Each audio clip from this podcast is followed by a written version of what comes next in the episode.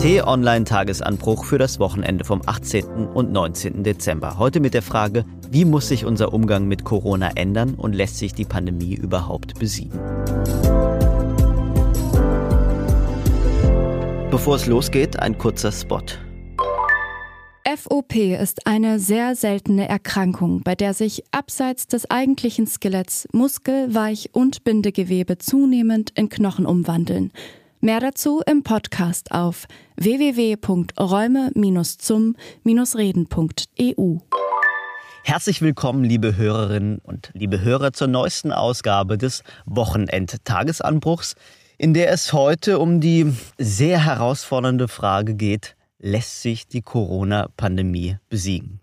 Mein Name ist Sebastian Späth, ich bin politischer Reporter im Hauptstadtbüro von T-Online und äh, bei mir als Diskutant ist wie immer Chefredakteur Florian Harms, der aus Hamburg zugeschaltet ist. Hallo Florian.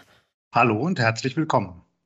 Und wir freuen uns heute über einen ganz besonderen Gast, Dr. Janosch Dahmen. Arzt und grünen Bundestagsabgeordneter und, wenn ich richtig informiert bin, auch gesundheitspolitischer Sprecher Ihrer Fraktion im Bundestag.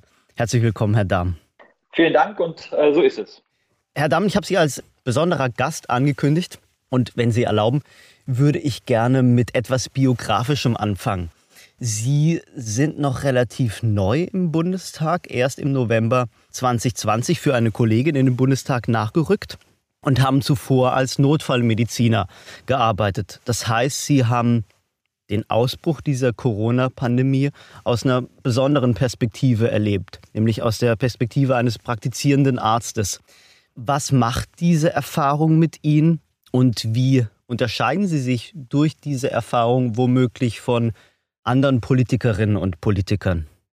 Ja, zunächst mal ist es so, dass ich das erste Dreivierteljahr dieser Pandemie als Notfallmediziner sehr, sehr intensiv miterlebt habe. Ich glaube, was einen in der Notfall- und Intensivmedizin schon sehr mitgenommen und geprägt hat, ähm, ich glaube, alle Menschen, die da gearbeitet haben, ist die große Tragweite, die diese Pandemie in Konsequenzen für alle Menschen sowohl auf der Patientenseite, aber auch auf Seite der Gesundheitsberufe mit sich gebracht hat. Ich weiß noch, ich habe damals, ähm, als die ersten Meldungen kamen und noch sehr unklar war, wie sich dieses neue Virus letztlich verhalten und auswirken wird, sehr intensiv die Vorbereitung in Berlin im Rettungsdienst mit auf den Weg gebracht und wie dann mit immer mehr Patienten eigentlich die Tragweite ähm, auf die gesamte Gesellschaft und insbesondere im Gesundheitswesen immer konkreter wurde. Also die ersten Menschen starben, die ersten Menschen schwer krank wurden. Und ich glaube, niemand hat sich vorstellen können, mit welcher dauerhaften und chronischen Last sich das auf unsere äh, Gesellschaft und Gesundheitswesen auswirken wird. Und diese Ermüdung, diese Erschöpfung, diese Überforderung, ich glaube, das ist etwas, äh, was nach zwei Jahren geblieben ist und äh, was allen in den Knochen steckt und ähm, also auch deutlich macht, dass das Gesundheitswesen schon jetzt nicht mehr das gleiche ist, wie es vor der Pandemie war, wo vieles auch schon bereits nicht einfach war und politisch sicherlich ja mir mit auf den Weg gegeben hat in die neue Rolle, dass einerseits das Krisenmanagement deutlich konkreter, abgestimmter, unmittelbarer, vorausschauender sein muss, aber auch, dass wir uns ins Aufgabenheft ganz groß schreiben müssen, dass wir uns um unser Gesundheitswesen besser und umfassender kümmern müssen, weil dort mehr im Argen ist als nur der konkrete Umgang mit diesem Virus oder mit dieser Pandemie. Die Welt befindet sich jetzt seit mehr oder weniger zwei Jahren in dieser epidemischen Ausnahmesituation. Und ich weiß nicht, wie es dir geht, Florian, aber mein Gefühl ist, dass sich seither eigentlich ein Schreck an den anderen reiht. Ich möchte mal zwei Beispiele geben. Das erste vielleicht Impfstoffe. Die haben ja nun doch nicht zumindest auf die Dauer bezogen, die Wirksamkeit, von dem er am Anfang ausgegangen ist. Zu Anfang hieß es, zwei Impfungen könnten womöglich reichen. Jetzt ist man sich eigentlich ziemlich sicher, dass wir vier, womöglich sogar fünf Impfdosen brauchen. Und der nächste Punkt ist, sobald man eigentlich das Gefühl hat, diese äh, Lage in den Griff zu bekommen, kommt schon die nächste Virusvariante, die noch ansteckender zu sein scheint als die vorherige. Ist es überhaupt jemals möglich, diese Corona-Pandemie irgendwie in den Griff zu bekommen? Ja, ich glaube, darauf gibt es ganz unterschiedliche Antworten. Es gibt wahrscheinlich eine politische, es gibt eine medizinische natürlich, es gibt auch eine gesellschaftliche. Und das alles spielt ja vor einem Hintergrund ab, bei dem man sich verdeutlichen muss, dass ja das Krisenerlebnis, je länger die Krise dauert, desto individueller wird. Zumindest habe ich den starken Eindruck. Zu Beginn der Corona-Krise hatten wir ein starkes Gefühl der gesellschaftlichen Solidarität. Nachdem man mal begriffen hatte, was da auf uns zukam, war es nicht so schwer, dass wirklich große Teile der Bevölkerung sich dann an die Regeln gehalten haben, dass man in den Lockdown gegangen ist und dass man eben die Hoffnung hatte, man würde dann rauskommen und dann wieder sein normales Leben zurückbekommen. Diese Hoffnung verband sich dann auch noch mal mit der Ankündigung der Impfstoffe eine riesen Erfolgsgeschichte. Ein deutsches Unternehmen hat diese Impfstoffe hergestellt in Rekordzeit. Und dann war die Krise aber immer noch nicht zu Ende, sondern es kamen weitere Wellen, weitere Varianten des Virus, Schwierigkeiten, die dann immer weiter in die Gesellschaft einsickerten. Und wenn ich mir das heute so ansehe, dann habe ich schon den starken Eindruck, dass das Krisenerlebnis sehr unterschiedlich ist.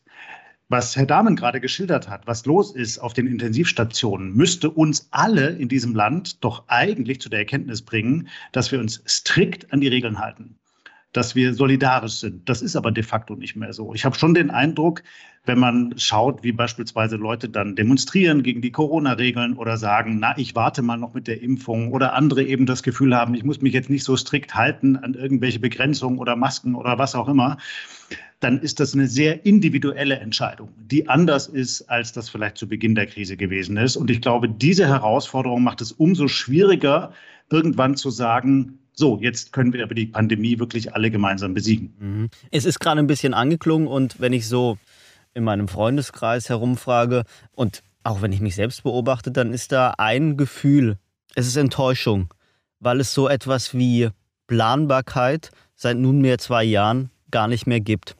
Und ich habe mich gefragt, was ist denn der Grund für diese Enttäuschung? Ist es wirklich die Unkontrollierbarkeit der Corona-Pandemie? Oder ist es nicht eher, dass seit zwei Jahren von der Politik viele falsche Signale gesendet wurden? Ich tue mich ein bisschen schwer damit, immer nur der Politik den schwarzen Peter zuzuspielen. Ich glaube, erstens gibt es die Politik eigentlich nicht in unserem demokratischen Staat, sondern die Politiker sind eben aus der Bürgerschaft heraus gewählte Volksvertreter, also sind wirklich nah dran. Jeder von uns könnte das machen.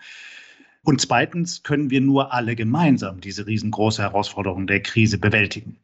Und deshalb ist es, glaube ich, immer schwer, wenn man sagt, die da oben machen was falsch. Natürlich kann man einzelne Entscheidungen in Frage stellen und auch hart kritisieren. Und man kann sagen, bei einzelnen Themen ist es auch komplett schiefgegangen. Keine Frage. Aber wir alle gemeinsam müssen doch überlegen, wenn wir von so einer großen Herausforderung überwältigt werden und wir haben es nicht schnell genug geschafft, die richtigen Entscheidungen zu treffen, dann müssen wir manche Mechanismen in unserem Land bei der Entscheidungsfindung möglicherweise hinterfragen. Und die noch viel größere Krise kommt ja erst noch. Wenn wir sehen, wie die Klimakrise uns vor ganz neue Herausforderungen stellt, dass wir dann eben nicht mehr vielleicht zwei, drei Jahre Corona haben, sondern wir werden fünf, zehn Jahre in einem Krisensturm sein und müssen innerhalb kürzester Zeit unsere gesamte Wirtschaft umbauen, dann wird uns das ja noch sehr viel mehr abverlangen. Und die Gefahr ist dann eben noch viel größer, dass Menschen sich abwenden, wie du gerade gesagt hast, Sebastian, dass sie vielleicht enttäuscht sind, dass sie den Eindruck haben, irgendwas läuft hier falsch und ich brauche jetzt eben dann vielleicht auch Schuldige, die ich verantwortlich machen kann für das, was gerade falsch läuft. Also ich will in keinem Fall äh, pauschale Politikschelte machen, aber bei diesem Punkt der falschen Signale ähm, würde ich schon mal gerne noch ein bisschen bleiben, weil zumindest mir geht es so, dass Politikerinnen und Politiker für mich Autoritäten sind. Und ähm, in Vorbereitung auf diese Podcast-Folge habe ich mir noch mal vor Augen geführt, wie viele falsche Signale im Lauf dieser Pandemie äh, gesendet wurden. Mit denen hat äh, Herr Dr. Dahmen jetzt weniger zu tun. Trotzdem möchte ich hier nochmal als Beispiel nennen die Behauptung oder die heimliche Hoffnung, nach der zweiten Impfdose haben wir unsere Freiheiten zurück. Ich erinnere da auch an dieses äh, Werbevideo, das es vom Bundesgesundheitsministerium gab. Und ähm, sozusagen das gravierendste Beispiel ist ja, es wurde hier schon mehrfach äh, in diesem Podcast erwähnt, dass sozusagen das Ende der epidemischen Notlage erklärt wurde. Mich als Bürger hat das alles zusammen mehr als verunsichert ich glaube, zwei Sachen sind wichtig eigentlich aus dieser Pandemie zu lernen, als Gesellschaft, aber auch insbesondere für die Politik. Das eine ist, dass diese Absolutheit von Versprechen, dass die politisch etwas ist, was wir uns abgewöhnen müssen, weil sie sind als initiales Motiv sehr urmenschlich. Das ist etwas, was man im Medizinstudium am Anfang auch sehr stark lernen muss, dass wenn man auf Angehörige trifft, die sich nicht sehnlicher wünschen, dass man ihnen sagt, äh, mit ihrem geliebten Ehepartner oder Kind oder Großeltern wird wieder alles gut werden, dass man solche Versprechen in der Regel wird nicht einhalten können. Die können so eintreten und dann ist das ein freudiges und gutes Ereignis, aber man schafft tiefe Enttäuschung und Gräben und Vertrauensbrüche, wenn man Dinge verspricht, die man nicht sicher einhalten und vorhersagen kann. Und Politik ist getrieben von diesem sehr menschlichen Motiv, einem tiefen Wunsch, der einem gegenübertritt, dass alles wieder gut wird, dass das Leben wieder normal ist wie vorher, entgegentreten zu wollen, zu sagen, ja, wir versprechen euch, das wird so sein. Und gekoppelt dann noch mit konkreten Zeitpunkten oder gekoppelt an einzelne Maßnahmen oder Interventionen wird das Ganze noch unwahrscheinlicher und unglaubwürdiger. Und das nicht zu tun, ist etwas, was in der Krisenkommunikation und im, im Umgang mit großen Herausforderungen etwas ist, was Politik lernen muss, weil man im Long Term, im Verlauf sozusagen dadurch Irritation, Enttäuschung, Desorientierung schafft, die einem in der eigentlichen Bewältigung viel mehr schadet als die schnelle Zustimmung zu einem Weg, der dann am Ende nicht ausreicht oder nicht durchgehalten werden kann. Und das ist, glaube ich, das eine ganz Wesentliche. Und das zweite ist tatsächlich, ja, es bedarf auch mehr Planbarkeit. Also es ist schlecht, dass wir nach eindimensionalen Lösungen suchen, nach der einen goldenen Kugel, die unser Problem erschießt und damit alles äh, aufhebt und eigentlich die Multidimensionalität von Interventionen zu sehr vernachlässigen. Also als es noch keine Impfung gab, da waren wir sehr überzeugt, das Testen wird uns herausbringen, weil wir ähm, Infektionen aufdecken und dann einstellen können. Als es die äh, Impfung gab, waren wir der Überzeugung, allein die Impfung wird schnell das Ende bringen. Florian, du nickst schon ganz aufgeregt mit dem Kopf. Na, ich habe zumindest noch einen Gedanken, der da vielleicht dran anschließt, denn ich habe den Eindruck, es ist einfacher für viele Menschen zu respektieren, dass man nicht immer die goldene Kugel hat oder den richtigen Weg findet, wenn man eine andere Kommunikation wählt und einer anderen Kommunikation auch seitens der Politik ausgesetzt ist, wenn zum Beispiel Politiker in so einer Krise häufiger verdeutlichen würden, dass sie auch nicht weiter wissen oder dass sie auch nicht genau einen Plan haben, wie man jetzt dieses Problem konkret lösen soll, sondern dass sie selber Suchende sind, genauso wie alle anderen eben auch, dass sie Beratung brauchen durch Fachleute, durch Mediziner, durch Soziologen, was die Folgen für die Gesellschaft anbelangt. Wenn man das stärker verdeutlichen könnte, das wäre, glaube ich, ein Element, was mehr Vertrauen schaffen könnte in der breiten Bevölkerung. Das kann ich nur ganz ausdrücklich unterstützen. Und darüber hinaus, glaube ich, brauchen wir in der Betrachtung und auch in der Erwartungshaltung an Politik äh, in der Gesellschaft auch einen Wandel, indem wir mehr zulassen, dass auch Fehler gemacht werden können und Kurskorrekturen sinnvollerweise dazugehören. Also gerade im Umgang mit der Debatte um die Impfpflicht stört es mich sehr, dass wir jede Form des Nachdenkens und auch des Zweifelns muss man möglicherweise doch etwas anders tun, direkt als Umfallen oder als äh, fehlende Glaubwürdigkeit in der Politik diskreditiert und eigentlich nicht äh, anerkennt, dass das Weiterlaufen in eine Richtung, äh, wenn es der falsche Weg ist, irgendwann vor die Wand führt, wenn man nicht erkennt zu sagen, das ist nicht der Weg, der in die richtige Richtung führt. Also auch eine Therapie, die zum Zeitpunkt A angemessen und richtig mit der richtigen Dosierung gewesen sein kann, muss zum Zeitpunkt B trotzdem angepasst werden, wenn sich die Krankheit und der Zustand des Patienten verändern. Und das zu antizipieren und zu sagen, Kurskorrekturen sind kein Zeichen von Unglaubwürdigkeit oder Schwäche oder ähm, Opportunismus, sondern ein Zeichen von verantwortungsvollem Handeln, wenn man es erklärt und wenn es angemessen zu der veränderten Rahmendaten ist. Das ist, glaube ich, auch etwas, was wir dringend brauchen. Sonst wird Politik sich immer schwer tun, auch wenn sie eigentlich weiß, dass sie auf dem Holzweg ist, ähm, in die richtige Richtung rechtzeitig zu laufen. Erfahren Sie mehr über eine Mutter, deren Kind von der sehr seltenen Krankheit FOP betroffen ist und über den langen Weg der Diagnose unter www.räume-zum-reden.eu. Da muss ich mal ganz dumm in die Runde fragen. Dieses Modell, dass Politikerinnen und Politiker durch Wahlen legitimiert sind, führt ja dazu, dass sie vielleicht eher die Haltung haben, zu versuchen, es möglichst vielen Menschen recht zu machen. Ist dieses Modell dann am allerwenigsten für so eine Krise wie die Pandemie geeignet?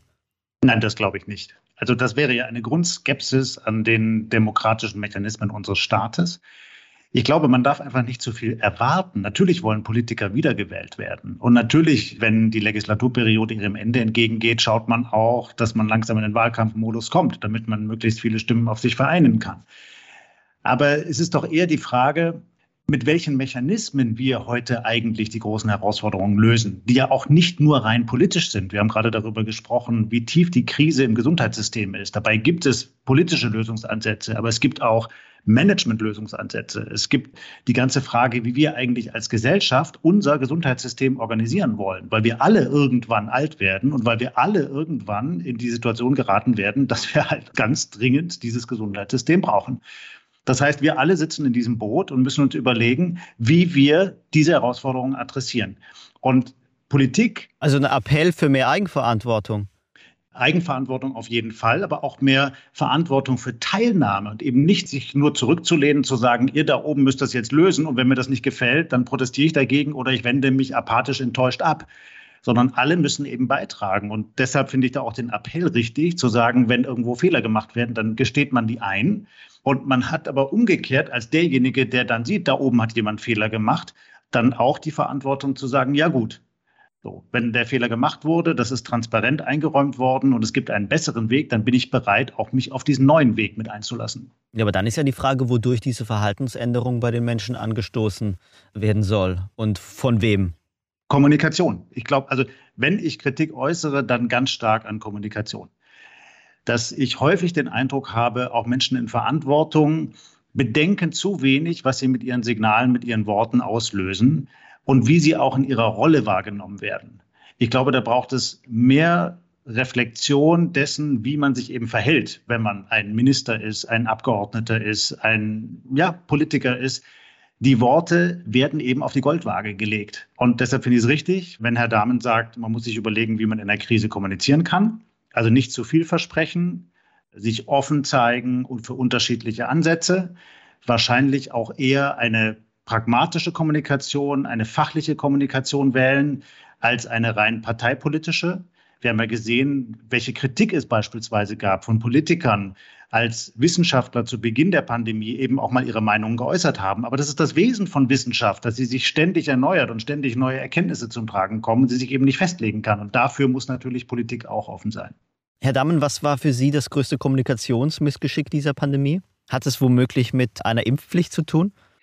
Nein, ich glaube, es gab äh, wirklich etliche Beispiele. Also wenn wir auch im Umgang mit einzelnen Impfstoffen, beispielsweise die AstraZeneca-Aussetzung in der Impfkampagne denken, wo plötzlich ein sehr guter und wirkungsvoller Impfstoff durch eine Vollbremsung letztlich kaputt gemacht wurde, dann ist das sicherlich auch ein Beispiel dafür, wie krass die Auswirkungen von politischer Kommunikation dann auch auf konkrete weitere Schritte sein können. Ähm, es gab also eine ganze Reihe von Zeitpunkten, wo immer mit diesen Bildern das Licht am Ende des Tunnels gearbeitet wurde und den Leuten eine Erwartung auf ein dann definitives Ende der Pandemie erzeugt hat, was in der Sache unredlich war und ähm, zu großen Zerwürfnissen und Enttäuschungen geführt hat. Ich glaube, da gibt es gar nicht das eine Ereignis, sondern die Summe dass Kommunikation als Instrument der Krisenbewältigung unterschätzt wurde und auch im politischen Handwerkszeug in Bezug auf Krisenbewältigung insgesamt viel zu wenig ausgeprägt und systematisiert entwickelt ist. Ich glaube, uns muss klar sein, wir haben äh, Institutionen wie die Bundeszentrale für gesundheitliche Aufklärung, die völlig untergegangen ist in der Pandemie, gar nicht vorgekommen ist, wo wir uns fragen müssen, wie stellen wir das Ganze eigentlich so neu auf, dass es als Werkzeugkasten uns in dieser schwierigen Phase, die wir auf die eine oder andere Art und Weise immer wieder haben werden, ähm, wirklich so dienlich ist, dass die Leute antizipieren können. Und das will ich nochmal sagen, äh, wie gehen wir auch damit um, dass wir einerseits eine deutliche Mehrheit der Vernunft und der Verantwortungsbewussten haben, die aber weniger laut ist als eine Minderheit, die sich aus der Verantwortung zurückzieht und sagt, es ist mein individuelles Recht, unvernünftig zu sein und mich an dem Offensichtlichen nicht zu beteiligen. Und ich glaube, äh, das zu erkennen und daran an der Weiterentwicklung äh, politischer Kommunikationsfähigkeit zu arbeiten, bleibt eine der Hausaufgaben nach und mit der Pandemie. Das impliziert ja die Frage, wie viel Unvernunft ist zulässig oder wo liegen die Grenzen der Unvernunft? Ist die Weigerung, sich impfen zu lassen, ist die zulässig? Und ist es nicht mehr zulässig, vor dem Haus einer Gesundheitsministerin mit brennenden Fackeln zu stehen? Und ist es nicht mehr zulässig, in einem Telegram-Kanal ähm, Morddrohungen gegen einen Ministerpräsidenten zu erheben? Wo liegen die Grenzen der Unzulässigkeit? Na, die Grenzen liegen natürlich immer da, wo es justiziabel wird. Ja? Also wo Morddrohungen ausgestoßen werden, das geht natürlich nicht. Dafür gibt es Regeln in unserem Staat und die müssen durchgesetzt werden. Und das will ja auch die große Mehrheit in unserem Land, dass die Regeln konsequent durchgesetzt werden und schüttelt dann mit dem Kopf und kann es nicht verstehen, wenn das eben nicht passiert. Eine größere Frage ist ja aber, wenn es dann eben so ist, dass einzelne Regeln, wie zum Beispiel eine allgemeine Impfpflicht, in das persönliche, individuelle Leben eingreifen. Und das kann man, glaube ich, nur organisieren, wenn man sehr klug kommuniziert. Und zwar insofern kommuniziert, dass man nicht einfach etwas beschließt und es dann, pardon, Bürgern vor den Latz knallt. So ist das jetzt. Sondern wenn man jene, die da wirklich grundlegende Zweifel haben, erstmal ernst nimmt, in einen Austausch, in ein Gespräch geht, eben auch wie in der klassischen Mediation, ja, erstmal die Argumente des Gegenübers wiederholt und sagt, ah, ich verstehe, du machst dir folgende Sorgen, du hast folgende Gedanken dazu, ja, mhm, mhm, und dann wirklich in einen Austausch kommt und durch das Abwägen von Argumenten seine eigene Position erklärt, warum eben bestimmte Dinge notwendig sind. Und das kommt, glaube ich, an vielen Stellen in unserer gegenwärtigen Debatte, politischen, aber auch gesellschaftlichen Debatte zu kurz.